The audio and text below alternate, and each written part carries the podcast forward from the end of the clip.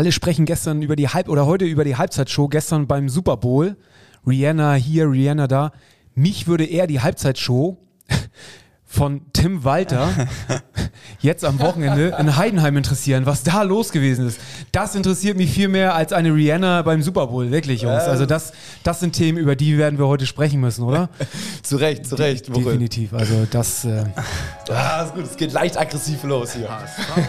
meine Frau. Der Fußball-Podcast von Fans für Fans. Mit Gato, Bones, Kai und Mochel von Abschlag. Jede Woche neu Präsentiert von Holsten. Herzlich willkommen zu einer neuen Folge von HSV! Meine Frau!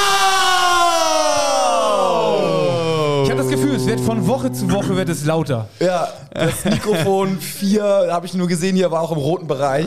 Bones. Also ja. gute Arbeit, gute Arbeit, wer auch immer das hat. Äh, ja, Bones tatsächlich. Also, äh, wir sind heute in Bestbesetzung. Kai Muchel, Bones, ich, Gato, ich bin auch mit dabei.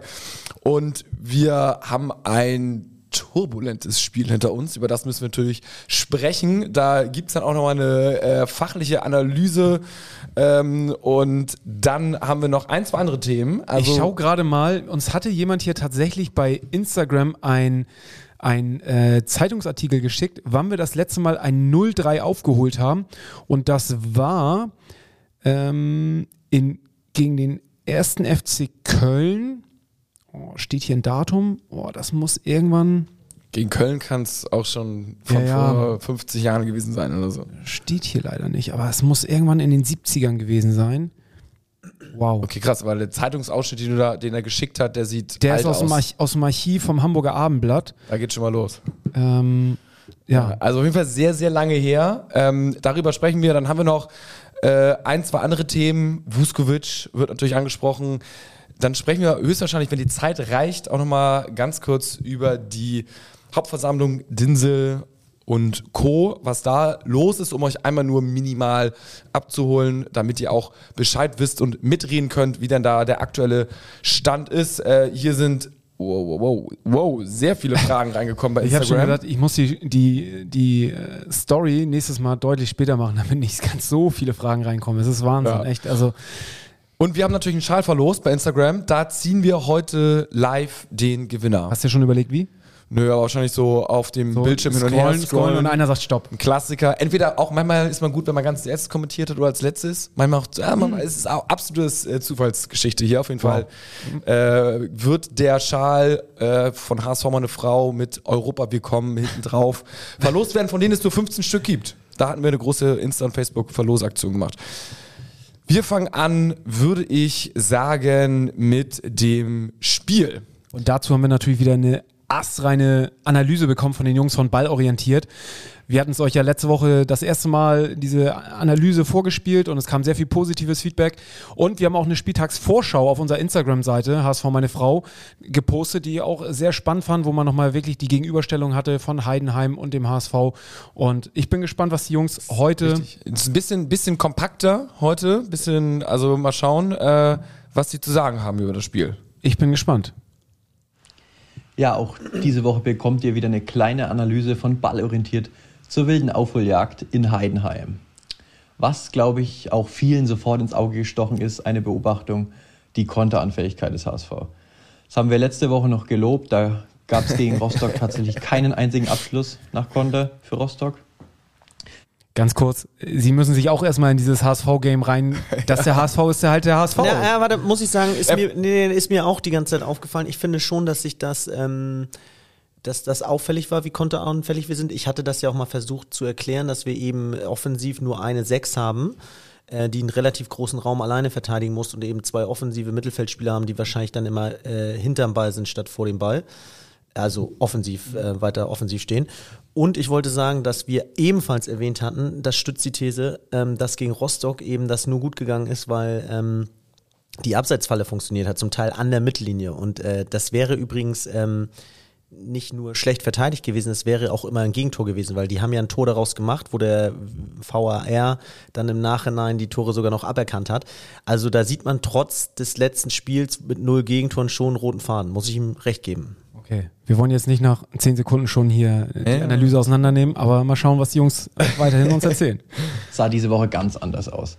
Die Heidenheimer kamen tatsächlich neunmal nach Konter zum Abschluss. Ist ein unfassbar hoher Wert, wenn man vor allem den Saisonschnitt von Heidenheim vergleicht. Normal kommen die so auf drei Abschlüsse nach Konter pro Spiel. Bitter. Zu Hause, ne? Die Konterabsicherung hat überhaupt nicht funktioniert. Zum einen Meffert nicht so stark wie gegen Rostock, konnte nicht so viele Bälle abfangen und erobern. Und zum anderen kam man eben mit dieser Intensität von Heidenheim überhaupt nicht klar. Die sind sehr viel gelaufen, sehr viel gesprintet, sehr viel gepresst und haben 22 Ballverluste vom HSV in der eigenen Spielhälfte provoziert. Zum Vergleich auch wieder, der Schnitt liegt normal bei 14. Also ein deutlich erhöhter Wert. Ja, eine weitere Beobachtung, die wir gemacht haben, beim 3 zu 2 Anschlusstreffer von Robert Glatzel. Ja, es war ein ähnliches Muster wie schon gegen Rostock zu erkennen. Da hat Glatzel wieder seine starken Qualitäten als Wandspieler genutzt, hat den freien Raum vor der Heidenheimer Abwehrkette gut erkannt, sich mit den Rücken gut angeboten, gut den Ball festgemacht. Auch Reis hat es wieder gut erkannt, hat den Ball in die Lücke gespielt, ist auch wieder voll durchgerannt, wie schon gegen Rostock. Bloß diesmal hat er den Ball nicht bekommen, sondern diesmal hat Glatzel den Ball selbst super mitgenommen und überragend zum so wichtigen 3 zu 2 Anschlusstreffer verwertet. Wichtiger Faktor war auf jeden Fall die Systemumstellung aus 3-4-1-2. Hat zwar am Anfang wenig gebracht, keine Kontrolle erhalten, sogar Glück gehabt, dass das vierte Tor nicht fällt. Heidenheim in der Phase aber auch brutal gut, vor allem im Gegenpressing gewesen. Nach dem 3-1 dann ein bisschen Spiegelbild. Heidenheim deutlich defensiver, ein bisschen Tribut gezollt, dem, dem hohen Tempo, das sie gegangen sind, sind am Ende 128 Kilometer gelaufen. Haben dann auf 5-3-2 umgestellt, hatten in der Schlussphase keine hohe Balleroberung mehr. Das war auf jeden Fall ein wichtiger Faktor für die Wende. Aber allen voran natürlich auch die Einwechselspieler. Benesch, Kittel, vor allem Katterbach muss man erwähnen, der als gelernter Linksverteidiger einen sehr großen Einfluss auf die Offensive nahm. Ähm, übrigens meiner Meinung nach sowohl er als auch Jatta perfekt geeignet für die Rolle des Schienenspielers im System. Zudem auch Nemeth, der erneut gezeigt hat, dass er Torjäger ist, dass er ein Strafraumstürmer ist.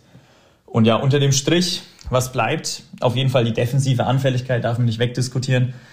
Viel damit zu tun, dass Heidenheim gut war, ja. Aber letzte Woche haben wir die Innenverteidigung noch gelobt. Diese Woche leider komplett nicht der Fall. Montero muss man an der Stelle leider erwähnen. Man darf es nicht an einem Spieler festmachen, vor allem, ja, wahrscheinlich ein undankbareres Debüt gibt's nicht, aber natürlich auffällig seine schlechte Zweikampfquote. Zudem nur ein von fünf Kopfballduellen gewonnen. War oft am Ball, aber Passquote 10% schwächer als die von Schonlau, der übrigens auch nicht gut war haben sie im Verbund nie hinbekommen, Kleindienst in den Griff zu bekommen. Der, der war achtmal im Strafraum am Ball, hat mit Abstand die meisten Zweikämpfe auf dem Platz gewonnen. Aber ja, unter dem Strich, Punkt geholt, extrem wichtig. Tim Walter wurde belohnt, ist volles Risiko gegangen. Ja, ich meine, wer die zweite Halbzeit dann im Zentrum Dreier Mittelfeld aus Reis, Benisch und Kittel spielt, ähm, ja, kann man denke ich echt behaupten, der hat alles auf die Offensive gesetzt. Ähm, Tim Walter nach dem Spiel, geiles Zitat, das ist der neue HSV, wir geben nicht auf. Und ähm, ja, zum Abschluss noch ähm, durch das Bild, was man gesehen hat, wie Walter am Ende Dompe herzt, glaube auch Montero, bekommt man den Eindruck, dass es beim HSV nicht nur sportlich läuft, sondern eben auch drumherum. Und ähm, ja, freuen uns schon, den Weg weiter zu verfolgen und wünschen euch wieder viel Spaß beim Diskutieren. Danke, danke an äh, die Jungs von Ball orientiert. Kai hat direkt dazu was zu sagen. Ja, finde ich, ähm, fühlte sich jetzt richtig komisch an, weil die Euphorie ja so gigantisch war nach dem Spiel und dieser Bericht jetzt, ähm, ja, echt sehr negativ und auf die Schwächen hingewiesen hat. Und finde ich aber auch zu Recht, weil man muss das in verschiedene Ebenen gliedern. Und zwar bis zur 72. Minute oder bis zur 73. Minute liegen wir halt 3-0 hinten. Und dementsprechend muss ja auch viel taktisch äh, falsch gelaufen sein, was ja selbst äh, oder äh, individuell falsch gelaufen sein. Äh, sonst kommt so ein Ergebnis so lange nicht zustande, was ja selbst ein Walter auch gesehen hat, der früh viel korrigiert hat. Und ich finde, das ist zwar alles negativ, das kann man dann auch so analysieren, aber wenn man jetzt mal den, den Fakt betrachtet, wie die Mannschaft sich nicht aufgegeben hat, wie der HSV reagieren kann, wie die Mannschaft psychologisch drauf ist, was sie dieses, diese Saison so an neuen, äh, neuer Spielfreude nach vorne entwickeln kann, eben auch von der 73. bis zur 90. Minute, dann muss ich sagen, ähm, hat man ein viel positiveres Bild, ne? ähm, wie jetzt in der Analyse, weil die kam jetzt sehr negativ rüber. Ähm, ich würde es auch äh, aufteilen, die, ähm, das Fazit. Weil der sagt, das ist der neue HSV, äh, wie Kai schon gesagt hat. Ähm, die geben nicht auf. Nichtsdestotrotz, finde ich, sollte man diese Analyse auch immer vor dem Hintergrund des Gegners irgendwann stellen. Der HSV hat, ähm, sobald es unter die besten fünf geht, diese Saison erhebliche Schwierigkeiten mit ihrem Spielsystem. Gegen Darmstadt zu Hause verloren, gegen Heidenheim jetzt auch drei Hütten gekriegt, äh, auch in Paderborn zwei Gegentore. Ähm, dieses System klappt gegen... Ähm, Mannschaften, die technisch ähm, schwächer sind in der zweiten Liga. Sobald es ins obere Drittel geht, wo potenzielle Aufsteiger in der ersten Liga mitspielen, sieht man dort deutliche Schwächen. Auch, dass die Verteidigung äh, des HSV dort ähm, deutlich eher ins Schwimmen kommt als äh, gegen Mannschaften wie Bielefeld, Sandhausen oder Hansa Rostock. Und ich finde, ähm, das Ziel wird der Aufstieg sein, ist auch der Aufstieg. Ähm, aber auf lange Sicht wird man mit dem Kader nicht konkurrenzfähig bleiben, wenn man wirklich aufsteigen sollte. Also ähm, ich finde, Walter sollte sich trotzdem, trotz aller Lobhudelei, irgendwie noch ein zweites System raufschaffen, was wirklich gegen Gegner, die hochpressen, ein bisschen stabiler ist und einen nicht so überrennen kann im Zweifel. Also ich finde, das klingt jetzt ja auch wieder negativ, obwohl ja in meinen Augen die Mannschaft nach diesem Spiel als klarer Gewinner hervorgeht. Ne? Moralisch. Also ja. moralisch. Ich, genau. ich finde zum Beispiel, jetzt komme ich mit der ersten wilden These. Ja, ich bin Heidenheim gespannt. spielt gegen Nürnberg zu Hause, ist wirklich eine super konstante ähm, Mannschaft. Ich sag, die werden das nicht wegstecken. Die werden das, äh, äh, die werden gegen Nürnberg Punkte lassen, unentschieden spielen oder verlieren weil ich glaube, das war jetzt auch tabellarisch gesehen für die so ein Rückschlag. Und ähm, obwohl die jetzt umgekehrt 72 Minuten vielleicht super gespielt haben und, äh, und ihre beste erste Halbzeit aller Zeiten gespielt haben, trotzdem geht für mich der HSV klar, weil Fußball ist auch Kopf, Fußball ist auch Psychologie, ähm, mache ich mir jetzt gegen Bielefeld gehe ich relativ optimistisch beim HSV ran, relativ pessimistisch bei Heidenheim. Und mir ist es eben auch aufgefallen bei uns, dass die Gegner oft ganz hoch pressen gegen uns. Rostock auch. Und wir haben uns dann schwer getan, kaum Chancen erspielt, weil die Gegner natürlich erkennen, dass wir gefährlich sind und geschult darin sind, um den gegnerischen 16er zu spielen, Steckbälle mittlerweile spielen können, darauf ein, den Ball gut laufen lassen. Und dann will, will der Gegner natürlich, dass wir den Ball in der eigenen Hälfte laufen lassen und uns ständig unter Druck gesetzt fühlen. Nur dieses Mittel wird sich in meinen Augen auch positiv aus uns auswirken, weil keine Mannschaft inklusive Heidenheim mit 129 gelaufenen Kilometern dazu in der Lage ist, so ein Spiel 90 Minuten durchzuziehen. Und das ist für mich nur logisch. Man erkennt, dass der HSV ballsicher ist, presst ihn dementsprechend tief in der eigenen Hälfte, macht erstmal alles kaputt. Das ist aber ein unrealistisches Spielsystem über 90 Minuten. Das heißt, der HSV beweist mittlerweile Geduld, kennt diese Situation mittlerweile und ist durch die Offensivpower in der Lage dazu, dann in der zweiten Halbzeit eher die Tore zu machen. Plus, ich muss eins sagen, eine Schwäche, die ich erkenne, ist, wir spielen halt selten Konter sauber aus. Woher auch? Wir haben es nie gelernt, weil wir immer den Ball hatten. Wir hatten eigentlich nie Konter. Ich würde behaupten, würde mich mal interessieren, ob das jemand widerlegen kann. Ich würde behaupten, wir sind die Mannschaft mit den wenigsten Kontern in der zweiten Liga, ohne dass ich es jetzt je gesehen habe. Aber meine Kritik geht dahin, denn äh, ein Satz noch, ähm, du meinst, Heidenheim kann es nicht durchhalten. Klar, gehe ich mit. Ähm, aber ähm, Rostock ich, auch nicht, ne? Klar, aber ähm, ich ähm, behaupte, dass wenn du so ein Spiel in der ersten Bundesliga hast, dass du nach 70 Minuten gegen Gladbach 3-0 hinten liegst, schaffst du kein 3-3 mehr. Ja, ja, kann sein. Die Aufgabe ist natürlich jetzt erstmal aufzusteigen. Also ja. wir können jetzt nicht sagen, ja. äh, mit dem Kader, mit dem System gewinnen wir die Champions League nicht. Nee, so nee, nee, ich, meine, ich mein, wollte nur sagen, ich weiß, was du meinst, das System an, wie anfällig das es eigentlich ist. Es kann aber ne? auch ein positiver Case entstehen, wenn der Gegner hochpresst dass wir dann erstmal zwei Konter setzen und es nach 20 Minuten 2-0 für uns steht. Ne? Dann wiederum sagt sich der Gegner, was haben wir hier denn für eine hohle Aktion gemacht, dass wir blind vorne du raufgegangen sind. Du hast aber auch im DFB-Pokal-Halbfinale im letzten Jahr 3-0 gegen Freiburg nach 20 Minuten hinten gelegen oder 25. Also ich glaube, wir sind uns einig, dass in diesem Spiel kann man entweder sagen, boah, er hatte HSV geile Stärken und oh, hatte HSV krasse Schwächen, weil man erst drei Dinger gefangen hat und dann hat man nochmal drei Nüsse aufgeholt. Also da ist einmal alles in dem Spiel zu sehen gewesen, dass der HSV anfällig ist, dass der HSV aber auch nie aufgibt. Also du kannst das durch die rosa-rote Brille sehen und das Glas entweder halb voll oder halb leer. Mhm. Ich muss sagen, ich fand es jetzt äh, am Ende des Tages, wenn ich jetzt auch, ist auch mal Rückrunde halt, ist ein direkter Konkurrent und wir haben den eher auf Abstand gehalten. Also würde ich einen Haken hintermachen, on top natürlich psychologisch geiler, dass wir äh, drei Tore zum Schluss geschossen haben und nicht erstmal 3-0 geführt haben. Das war ein Sieg da, ne? Ja, also mein Fazit war ja auch, dass der HSV am Anfang neben der Spur war. Die erste Halbzeit fühlte sich an wie ein Autounfall, wo man aus dem Auto steigt und einfach nur nach Hause fahren will. Und die zweite Oh. Halbzeit war man dann schön auf der Überholspur wie in so einem geilen Autorennen und hat gewonnen. Das ist so mein, mein Fazit. Du meinst wie, wie, am, wie am Montag, ja? ja. Montag haben die das im Training, glaube ich, einmal simuliert oder so. Ey, man kann so froh sein, dass da wirklich keiner zu Schaden gekommen ist, ne? Also, oh Mann, ey. Ähm, Montero, ne? Vorm Spiel hat er, wurde er so ein bisschen vom, von dem Sky-Moderator angekündigt und wurde so ein bisschen heiß gemacht und so ein paar Facts über ihn. Und man hat besonders seine Zweikampfstärke und sein Kopfballspiel gelobt. Und das hatten die Jungs ja vom Ball orientiert eben auch nochmal gesagt. Er hat nur ein Kopfballduell gewonnen. Eins von fünf Ja. und 25% Zweikampfquote. Über Ja. 90 Minuten. Über Er 90 wurde, Minuten. Er wurde ausgewechselt nach 45. Wahnsinn, oder? Also der hatte wirklich einen Start. Ähm, Er hat bei Kicker die Note 6 bekommen. also normalerweise kriegst du mal 5, da hatten auch relativ viele Spieler eine 5. Äh, Königsdörf übrigens eine 5,5, aber er hat eine 6 bekommen, was auch wirklich, also in der Halbzeit ausgewechselt, sagen, das war leider nichts. Was hat Jonas David? Wie lange ist, ist, er, ist er wieder da? ich, ich hoffe, dass er nächste Woche wieder am Start ist. Ne? Also, Spätestens in zwei Wochen gegen Darmstadt, ne? Sollte, es, äh, sollte er wieder da sein. Ja, ist gut, doch immer. Je- Jetzt automatisch sehen Jonas David alle positiver. Man freut sich auf ihn.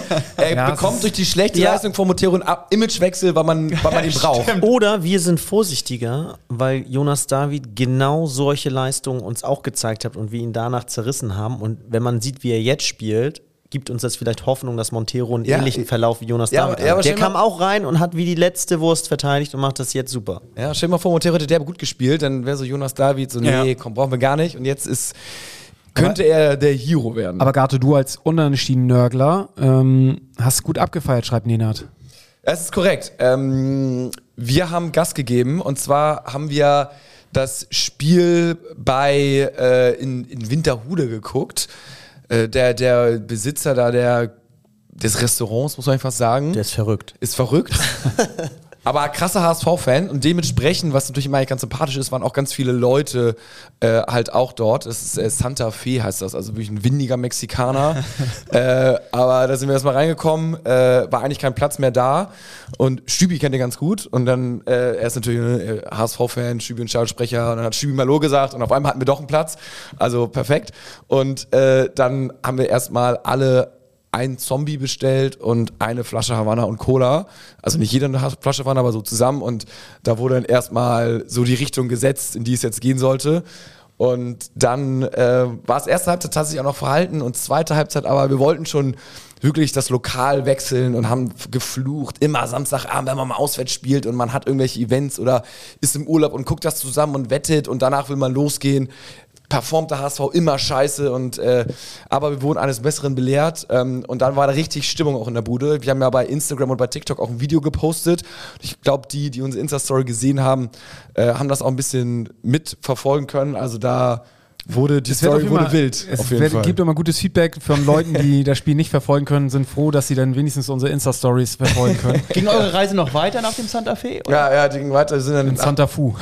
Ja, einer hat es ins Santa Fu genannt. Äh, dann äh, St. Pauli äh, sind wir da hingegangen, in eine, in eine Bar und dann in die Thai-Oase. Ah. also es war wirklich äh, ein, wilder, ein wilder Ritt an dem Abend. Wurde David Hasselhoff ja, nee, wurde nicht. Der wurde ein paar Mal ja in der, in der Story ähm, erwähnt. I've been Und, looking for kommen wir hinterher nochmal zu. Aber ähm, ja, es war, es war auf jeden Fall herrlich und so soll eigentlich der HSV sein. Und da hat man wieder gesehen, wie, wie es auch die Leute zusammenschweißt. Wir hatten einen Nachbartisch am Anfang, ach, halt eher weniger miteinander geredet und nach den 90 Minuten, man war quasi best lag sich in den Armen, ja. man lag sich in den Armen und hat dann die Connection aufgebaut und dann irgendwie wurde diskutiert und analysiert und das war wirklich, war, war herrlich. Es ist, ist halt nur mit dem, mit König Fußball, mit HSV möglich.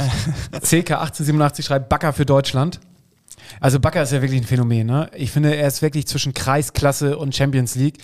Ähm, äh, da sind ja solche Differenzen ähm, in so einem Spiel, dass du denkst, also Er weiß ja vor Ballberührung selber nicht, was passiert. Also äh, der hätte auch gut im Seitenaus landen können, der Ball zum 3-3. Also Ja. das ist ja schön, ne? aber trotzdem, ne, da schweißt er das Ding Ja. da oben rein. Also Mit seinem schwachen Fuß links. Ja, schon krass, Nutzt ne? er nie. nee, ja. also Off Official Ventox äh, fragt, meint ihr, Katterbach sollte in die Startelf? tja, für wen? Ähm, Wir haben so ein paar Fragezeichen. Ich meine, Benesch macht es jetzt nach, nach seinen Einwechslungen, die letzten Spiele, macht das super.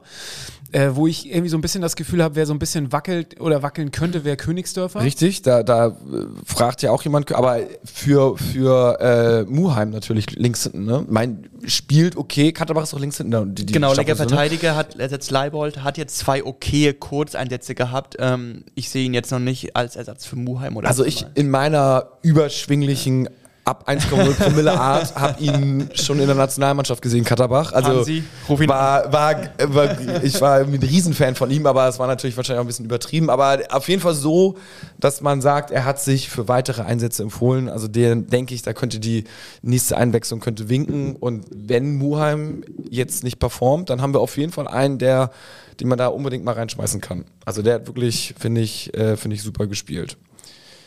Dompe. Dompe war. Hättet ihr ihn spielen lassen?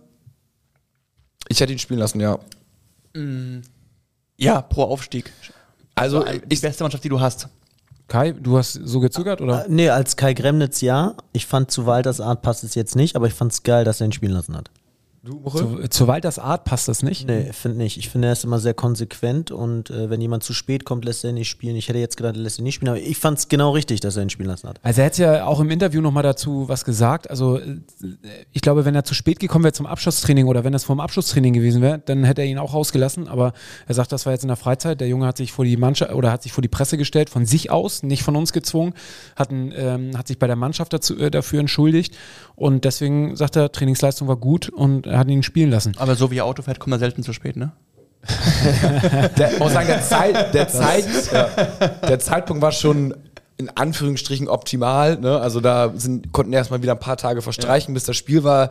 Wäre das Ganze jetzt am Freitag passiert, dann wäre wahrscheinlich Definitiv. ein Stimmt, bisschen, ja. bisschen schwieriger gewesen. Aber Durfte er denn in der Woche, durfte er dann ab Dienstag wieder mit trainieren? Ja, die haben ja später. Nee, nee, Dienst, Dienstag äh, durften, sollten sie nach Hause fahren, am Mittwoch durften sie wieder mit trainieren. Ja. Aber ich denke so, also ich meine, äh, er, äh, er, ja- er darf offiziell sozusagen arbeiten, so, also ist jetzt ja nicht irgendwie im Gefängnis oder was. Und äh, Fußball ist seine Arbeit, also weiß nicht, der Arbeitgeber sagt jetzt ja auch nicht, äh, sorry, geh jetzt nach Hause, du darfst jetzt deiner Arbeit, deiner Profession nicht nachkommen und entweder er, Ist er die kann Frage vom spielen Kopf her, ne? oder er kann nicht spielen und vom Kopf her muss man sagen, er hat echt nicht so geil gespielt, zu Recht ausgewechselt worden in der ersten Hat aber Halbzeit. keiner in der ersten Halbzeit, muss man auch mal fairerweise sagen. Also eigentlich hättest du die ganze Mannschaft Also bis zur auswechseln können. 70. war ja nicht viel. Ja, Genau. genau. Du schwimmst ja auch immer mit. Also selbst wenn du geil drauf bist und äh, voll motiviert bist, kannst du da manchmal dich nicht wehren als Mannschaft. Die ne? ersten zehn Als Minuten fand ich noch ganz okay, aber dann Da war ja auch der Pfostentreffer von Glatze. Genau. Ähm, nein, also ich hätte ihn auch spielen lassen. Ähm, äh, ich fand es auch geil, dass er sich vor die Presse gestellt hat. Ein bisschen doof von ihm, dass er erst zuerst sagt, die Fahrbahn war nass und danach ist seine Frau gefahren. Also bei der dritten Ansage war es denn die, die Wahrheit, dass er selber gefahren ist und da ein bisschen zu ein bisschen übertrieben hat. Das hätte er beim ersten Mal gleich sagen können und nicht versuchen sollen, sich da irgendwie Aber rauszureden. ich glaube, jeder kennt es von sich auch. Erstmal so, ne, versuchst du erstmal so rauszukommen und ja, ne? seine Frau ist gefahren. Ist schon ein Ja, war na, mit, mit fünf verletzten Armen. Ja, irgendwie. genau. Ja, aber du weißt ja auch nicht, ob der vielleicht mehrere Frauen hat, dann kann er auf eine verzichten oder so. Madawikia, Madawikia. Ne? Ja, ja. Aber jetzt äh, kann er ist, kann er uns zum Aufstieg treffen oder helfen auf jeden Fall. Ja, definitiv. Und äh, dann Achtung, könnte ja Konkurrenz werden für mich. Vielleicht fährt er ja bei den Hamburg Cyclassics mit. Ich meine, sein Führerschein ist jetzt erstmal ein bisschen los. Und es wäre doch mal ein feiner Zug, wenn er da jetzt irgendwie so ein Aushängeschild wäre, pro Radsport. Äh, kann er dann vielleicht irgendwie mal ein bisschen Werbung machen, ein HSV-Team machen. Also Hamburger Weg. kann aus der Not äh, was Ja, Positives machen. Für Autoreifen Werbung machen jetzt demnächst oder so, für mehr Grip auf der Straße. so.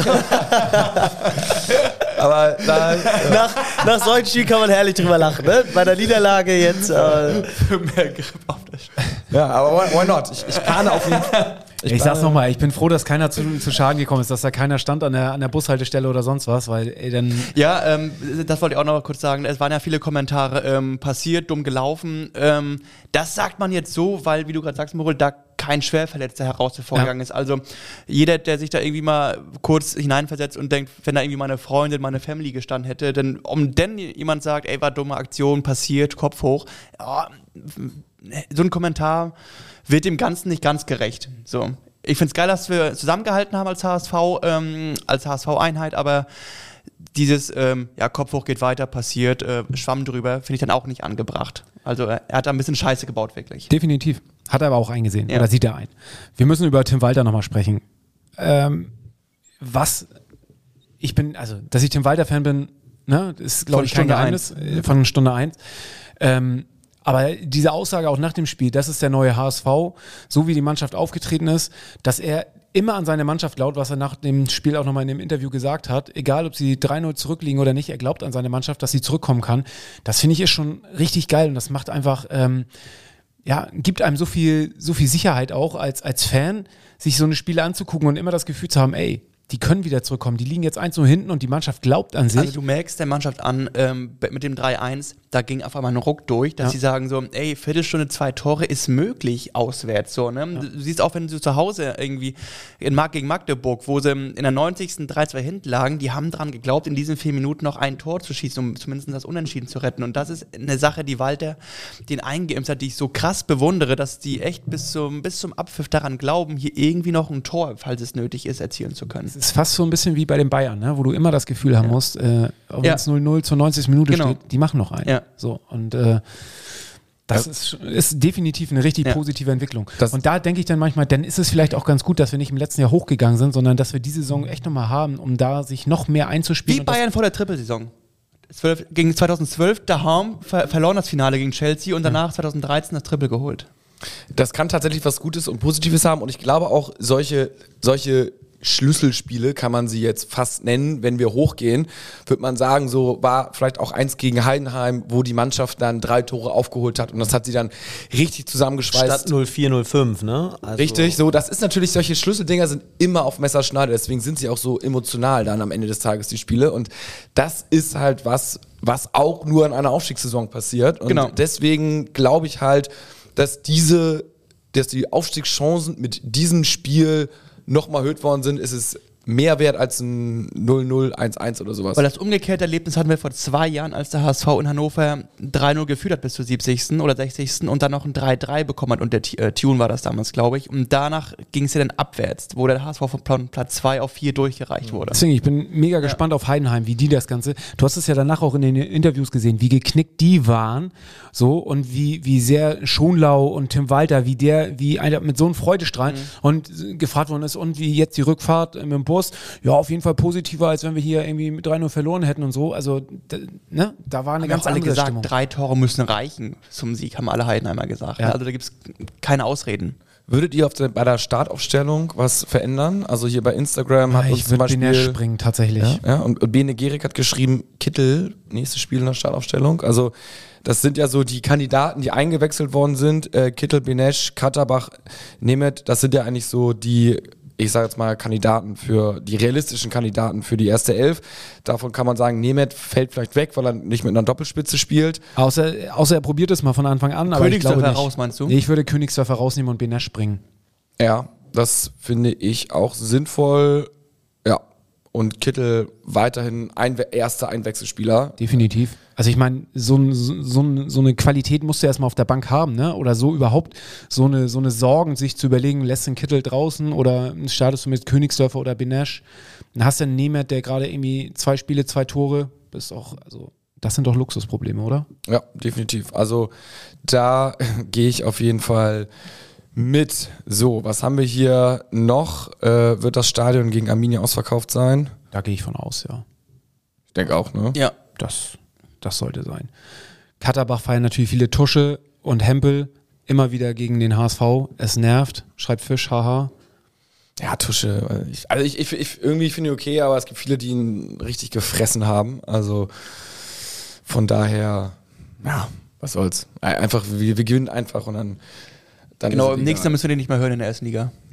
Ja, Macht er nur zweite Liga? Ja. Ah, okay. Er hat auch immer nur zweite Liga gespielt. Also mit Union Berlin und noch irgendwo ist er rumgeguckt. Ähm, ja. Ja. Aber gut. Ist sein Niveau. Was- Gewinnspiel. Gewinnspiel, Gewinnspiel, Gewinnspiel. Obwohl Gewinnspiel losen wir gleich aus. Ja, okay. Wollen wir noch kurz Vuskovic schon mal den Jetzt? zweiten Verhandlungstag? Jetzt kommen wir langsam zum nächsten Thema.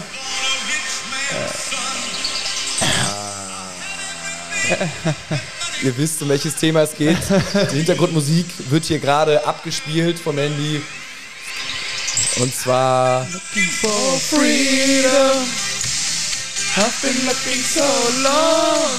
unser Man Mario Vuskovic. Irgendwie habe ich das Gefühl, das ist doch alles eine Verarschung. Er wird verarscht. Jetzt erst? Warum? Du wusstest es schon immer, Muchel, du wusstest es wie immer. Du hast ja auch irgendwie Kontakt zur Wada, Wada, Nada. Alles, zu allem. Ähm, wir haben ja letzte Folge schon mal ganz grob erzählt und jetzt war letzte Woche dann der zweite Termin und da hatte HSV ja tatsächlich Gutachter ausgepackt, äh, vier unabhängige Gutachter, die äh, anhand der Bilder gesagt haben, dass die Probe negativ sei. Und für mich das Neue war ja, wir dachten ja am Anfang auch alle so, okay, also es gibt halt irgendeinen Richtwert, eine Zahl, wenn das da drüber ist, irgendwie der EPO-Anteil im Blut oder irgendwie so, dann ist man positiv und darunter ist negativ so. Und dann, aber nein, es ist ja ein absolut wildes Verfahren, wo Bilder ausgewertet werden und anscheinend kann der eine Arzt das ja so sehen und der andere Arzt so. Und das waren jetzt ja nicht irgendwelche Wald- und Wiesenärzte, die gesagt haben, nee, Entschuldigung, äh, Vuskovic ist negativ, sondern das waren ja renommierte Ärzte, aber bei der Verhandlung ist der Arzt äh, bei seiner Meinung geblieben und dann hat das Gericht gesagt oder der Richter, okay, ähm, wir brauchen jetzt noch ein unabhängiges Gutachten und dabei kann man schon fast sagen, unabhängig in Anführungsstrichen, denn äh, das Gutachten wird jetzt von einem Arzt irgendwie in Kanada gemacht, der aber wie der aktuelle Arzt sozusagen auch Mitglied einer WADA-Arbeitsgruppe oder irgendwie sowas Genau, ist. Ne? Ich weiß genau. nicht, ob es jetzt 100% nicht genau, aber auf jeden Fall irgendwie sind die in einer Arbeitsgruppe zusammen und das ist natürlich auch für den Arzt, für den neuen Arzt scheiße. So, was soll der jetzt machen? Soll er sagen, ey, mein Kollege hat gar kein Recht und der wird auch in eine scheiß Situation gebracht. Also warum nicht vom Richter direkt sagen, irgendjemand wirklich Unabhängiges? Und abgesehen davon ist das doch auch eine Frechheit, Ärzte irgendwie über irgendein Bild philosophieren zu lassen und das, also über, über, über eine Zukunft vom Menschen so entscheiden zu lassen, weil man kann das so, das ist wie im Deutschunterricht, du kannst irgendwie ein Gedicht so interpretieren oder so interpretieren, es gibt kein richtig und kein falsch, habe ich das Gefühl. Was ist das für eine, für, für eine geisteskranke Scheiße? Naja, also die Bilder kannst du schon richtig interpretieren. Also die sind schon klar, wenn ein Bild so und so aussieht. Äh, aber dieses Bild muss wohl, oder das Bild muss so sein, dass es halt sehr viel Spielraum frei oder zulässt. So, und das ist dann schon. Ja gut, es, es glüht wahrscheinlich jetzt nicht wie, als wenn du Marco, Marco Pantanis Bild da machst irgendwie, wo man sagt so, der Kollege ist irgendwie in zehn Minuten in Alp d'Huez raufgefahren und da ist wirklich alle Anzeichen auf Epo, aber, oder was er sich eingepfiffen hat, aber ja, da ist es irgendwie so eine Grauzonenbild, muss es ja anscheinend sein, aber dann umso krasser, dass du dann die Entscheidung fällst, ja oder nein, so schwarz oder weiß. Klar, ich muss, du, du kannst dich irgendwie ein bisschen irgendwie, aber Wie geht's da jetzt weiter? Also der nächste Termin ist, glaube ich, Mitte März oder Anfang März. Und bis dahin soll dieser fünfte äh, unabhängige Gutachter ja auch Ja, sein. aber unabhängig, so richtig unabhängig. Ich meine, das hatte, das hatte Jonas Bolt ja auch in dem Interview bei, bei äh, Hat Sky. gerade gesagt. Genau, stimmt. Ich habe nicht zugehört. ja, ja, dass, dass er nicht, nicht richtig unabhängig ist. Genau, sozusagen. das- genau, okay. Genau, aus dem Arbeitskreis der WADA. Und du meinst noch irgendein anderer Fakt, wo der noch zugehört, dieser äh, unabhängige Prüfer? Zur WADA und zur NADA, also der gehört zur WADA und der, der es geprüft hat, gehört zur NADA. Die sind aber jetzt in einer Arbeitsgruppe zusammen und äh, Genau. Also er würde der eigenen Anti-Doping-Agentur widersprechen, wenn er diesen vier Unabhängigen zustimmen Genau. würde. Ne? Ähm, Auf jeden Fall alles irgendwie Ja. sehr schwammig und ähm, der HSV hat auch schon angekündigt, wenn die jetzt bei der positiven Einschätzung sozusagen bleiben, dass er Epo gedopt hat, dann ziehen die weiter und zur Not auch hoch bis zum KAS, zu diesem höchsten Sportgericht. Und da gab es wohl auch mal einen Fall, wo äh, die das EPO-Urteil wieder kassiert haben. Also ich bin mir nicht hundertprozentig sicher, aber die haben auch damals schon gesagt, so, mh, okay, nee, das ist war immer positiv positiv oder immer negativ negativ und dann haben die es auf jeden Fall wieder umgedreht, in welche Richtung auch immer. Und das zeigt ja schon, wie echt irgendwie willenlos das Verfahren ist. Also, Also ich, ich bleib dabei, wir sehen Vuskovic im Saisonendsport auf jeden Fall noch im Kader. mh, Sehe ich nicht. Also ich glaube, ähm, er hat gute Chancen eventuell, dass das Verfahren eingestellt wird, aber ich glaube, wenn er Pech hat, gehen ihm erst wirklich mal ein, zwei Jahre sportliche Karriere flöten. Wie lange so eine Gerichtsurteile mit den ganzen Instanzen auch überhaupt dauern mögen. Ne? Naja, aber wenn jetzt Mitte März, das, dann sollte dann doch ein, ein Urteil gesprochen werden. Meinst du nicht? Die warten beim SAS ja nicht darauf, dass der HSV mal vorbeikommt. Also da sind ja auch andere Verfahren, vielleicht auch von irgendwelchen Eiskunstläuferinnen, von irgendwelchen Radfahrern, die irgendwie Dopingprozesse an der Hacken haben. Also die warten ja nicht auf einen Fußballfall, der schnell entschieden werden muss. äh, es, ist, es, es könnte auf jeden Fall was dran sein. Aber gut, äh, dann schauen wir mal weiter. Was haben wir noch? Also wir haben noch gleich Kicktipp, wir haben einmal die äh, Verlosung und dann haben wir noch angekündigt, wir wollten einmal ganz kurz äh, über Detlef reden. Ihr ihr kennt alle Detlef noch, Detlef Dinsel ist ähm, Die, Didi ist äh, nee, war im Aufsichtsrat, ne? Oder jetzt sag ich Ist er. Ist noch. Ist, ist noch. War nicht noch bis zum Zeitpunkt. Na, egal, auf jeden Fall. Ähm, der ist Investor und äh, war bei Augsburg schon tätig und da gab es jetzt einen offenen Brief von den Fans. Ähm, die haben ja auch übrigens ein Plakat bei Heidenheim aufgehängt. Irgendwie, ich weiß nicht genau, was da stand, aber irgendwie äh, kein Dinsel im Aufsichtsrat, irgendwie so ganz grob, weiß ich nicht, haben sie wahrscheinlich noch ein bisschen prägnanter formuliert. Und es gab ja auch die Hauptversammlung sozusagen, also nicht Für einen dinselfreien Aufsichtsrat. ja, genau. war gar nicht so weit weg. Und ähm, es gab auch die Hauptversammlung, das ist nicht die Mitgliederversammlung, sondern die Hauptversammlung ist mit sozusagen den Aktionären, also mit den Teilhabern, ähm, Aufsichtsrat, Vorstand. Und da wurde, die wurde ja auch vertagt, weil da im Prinzip keine Einigung gefunden worden ist. Und jetzt hat in dem offenen Brief ähm, Genau, der, der Brief kam von den Castaways, von unserer äh, größten aktiven Ultragruppierung. Die haben diesen Text verfasst und dokumentiert. Und äh, den Text hat äh, der Förderkreis Nordtribüne e.V. aufgenommen und hat den auf der Internetseite veröffentlicht, die man dort auch nachlesen kann, wo sie einmal ganz klar sich äh, grundsätzlich weiterhin gegen Investoren aussprechen, nämlich nicht nur gegen einen Dinsel, sondern auch weiterhin gegen Kühne. Ähm, und dort auch nochmal ganz klar irgendwie zeigen äh, oder zeigen oder aufzeigen, dass es auch in, den, in letzter Zeit bei uns einfach nicht da gut damit funktioniert hat und dass sie sowas im Profifußball einfach auch nicht, nicht gut finden. Dazu gehört natürlich auch ähm, als Beispiel jetzt ein Thomas Wüstefeld, der natürlich ähm, irgendwie da eine ziemlich schnelle Karriere hingelegt hat beim HSV und am Ende jetzt auch wieder tief gefallen ist, weil er ähm, ähm, wieder raus ist. Also Also man kann schon sagen, Fans haben sich jetzt klar positioniert. Wenn ich mich jetzt klar positionieren würde, dann muss ich schon sagen, sowas wie Dinsel, also ich habe grundsätzlich schließlich wäre ich jetzt nicht so der krassen Ansicht wie die Fans, so nach dem Motto, Investoren haben beim HSV nichts zu suchen, sondern ich würde halt sagen, man muss halt gucken, was für Investoren das sind. ne? Aber wenn das wie Dinsel ein Inve- Investor ist, der wirklich nur auf Geldmaximierung aus ist und der sagt, ey, ich habe hier die Anteile, ich will die maximieren und ich will die irgendwie schmierig hintenrum verkaufen und also müsst euch den Artikel mal durchlesen, dann sage ich, äh, bitte, danke, nein, danke, hier ist die Tür, raus beim HSV. Dann gibt es noch eine andere Art von Investor und da muss ich sagen, da habe ich mein Bild langsam so ein bisschen so ein bisschen gedreht und zwar das ist bei Kühne, der ist ja auch ein Investor, aber für mich redet der jetzt also hat er in den letzten Jahren eigentlich null beim HSV mehr richtig reingeredet und das ist halt das, worauf es ein bisschen ankommt. Und der hat im Verhältnis, was er jetzt an, also an Millionen an HSV gegeben hat, relativ wenig Gegenleistung gefordert. Also das A und O, sage ich nochmal, ist wichtig. Er darf sich dann, wenn er was gibt, nicht störend zu Wort melden und irgendwie versuchen, die, die Politik zu beeinflussen vom HSV. Aber das ist für mich nochmal eine bisschen abgemildertere Form als jetzt zum Beispiel so ein Dinsel. Also das wäre jetzt nochmal so, wo ich sage, ja, ka- kann man drüber diskutieren, aber bei Dinsel habe ich auch gar keinen Bock und da habe ich auch, muss ich sagen, null Verständnis und das ist halt auch die große, das große Fragezeichen bei, mir- bei mir bei Jansen. Warum hält Jansen da zu Dinsel so, so krass? Also das ist halt so okay, er vielleicht als Präsident ist, da sind wir wieder bei Jansen, Thema Aufsichtsrat, da ist er leider zu schwach.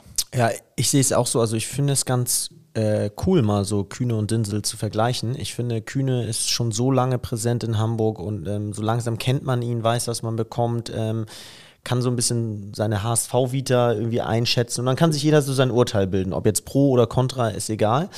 Und bei Dinsel sehe ich das halt nicht. Da, ähm, der ist relativ frisch drin, der Weg rein war relativ komisch, die Vergangenheit bei Augsburg ist ein bisschen negativ behaftet und äh, Jonas, also Gato hatte ja auch schon ein paar Mal ein paar negative Szenarien, die da eventuell hinterstecken könnten, aufgezählt. Jetzt dieser offene Brief.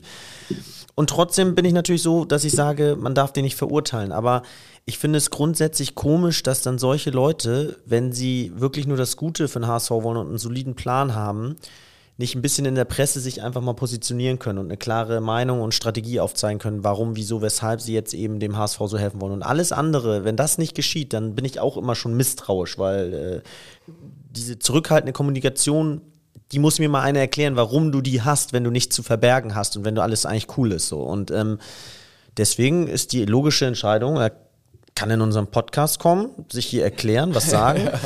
und solange das nicht passiert, wir ihn ähm, bin ich irgendwie misstrauisch so. Und aber trotzdem verurteile ich ihn jetzt nicht vor, weil, wie gesagt, ich höre es jetzt auch nur vom Hören sagen, das ist auch nicht richtig, aber er sollte sich halt einmal äußern.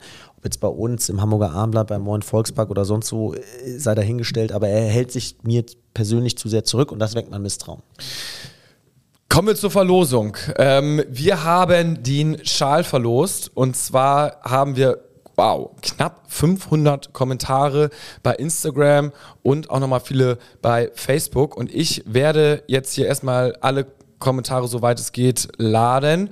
Und dann werde ich random drauf zeigen. Währenddessen könnt ihr ja mal einmal ganz kurz sagen, eure Kicktipp-Performance.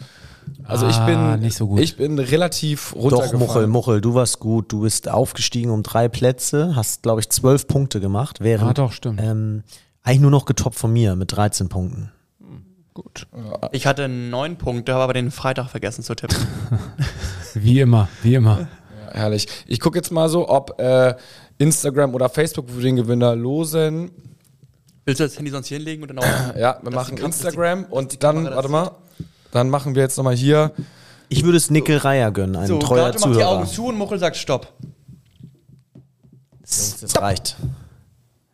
Das ist äh, wie Bergs und er hat A.0.1.6. ko- Äh, Nochmal einen Screenshot. Und also wir machen einen Screenshot und äh, gerne melden oder beziehungsweise wir schreiben dir gleich eine Nachricht. Ja. Europa, willkommen! Europa, Herzlich- willkommen. Herzlich willkommen. Europa, willkommen. Glückwunsch zum Schal. Euer Tipp für Bielefeld. 4-0. Wow.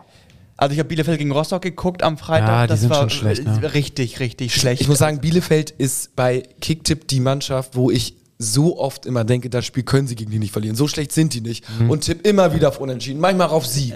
Und äh, die haben, ich habe wirklich null Punkte mit denen gefühlt gemacht und die müssen da wirklich richtig Die scheiße hatten sein. gegen Rostock keine Torchance ähm, und der HSV kommt jetzt wirklich aus einem 0-3-Rückstand. Ich glaube, das wird ein so deutliches 4-0 vom HSV. Wie, wie haben wir gegen die gespielt? Ähm, ähm, äh, da haben wir gewonnen wahrscheinlich. 3-0 im, im, im, im Spiel in Bielefeld. okay. Da hat Bene ja auch so ein 30-Meter-Tor gemacht. Da war es so mega heiß, da waren es Genau, 40 aber Grad in, 4 in der oder Sonne. 5-0 wird es. Geil. Ja, Okay, also da, da gehen wir mit. ich sag 4-1. Wir kriegen ein. Dann, dann soll's Guter. Tipp. Ja. Schaut auf jeden Fall mal äh, dann ja, Ende der Woche bei Instagram, bei Facebook bei uns vorbei. Da posten wir dann nochmal die Spielvorbereitung. Ist echt ganz cool, ne? Da seht ihr immer noch Bielefeld so, wer, wie, wo, was. Ähm, von Ball orientiert. Und ähm, dann würde ich sagen, hören wir uns in aller Frische nächste Woche wieder, ne? Als Tabellenführer vielleicht. Ja, muss. Nee, da, Darmstadt hat sich abgesetzt. Ah, stimmt, stimmt. Darmstadt hat gewonnen. Ist auch eigentlich kackegal, ey. Hauptsache du Die sammelst. ersten beiden. Eine wilde These zum Schluss. Ja. Ja, Das wird ein geiler Zweikampf dieses Jahr in der Liga. Um zwischen den- Darmstadt und dem HSV. Ja, um Platz 1. Das wäre geil. Für mich ist Hauptsache, wir sammeln unsere Punkte. Wir haben, sind noch über dem Zwei-Punkte-Schnitt. Nach 20 Spielen sind wir genau. bei 41 Punkten. Wir konnten Heidenheim auf Distanz halten. Also für mich alles positiv. Und äh, wir haben in, den, in, der, in der letzten Halbzeit haben wir drei Tore gefangen und null Tore bekommen. Also unglaublich. Ja, Nur der HSV. nur der Nur der HSV. HSV.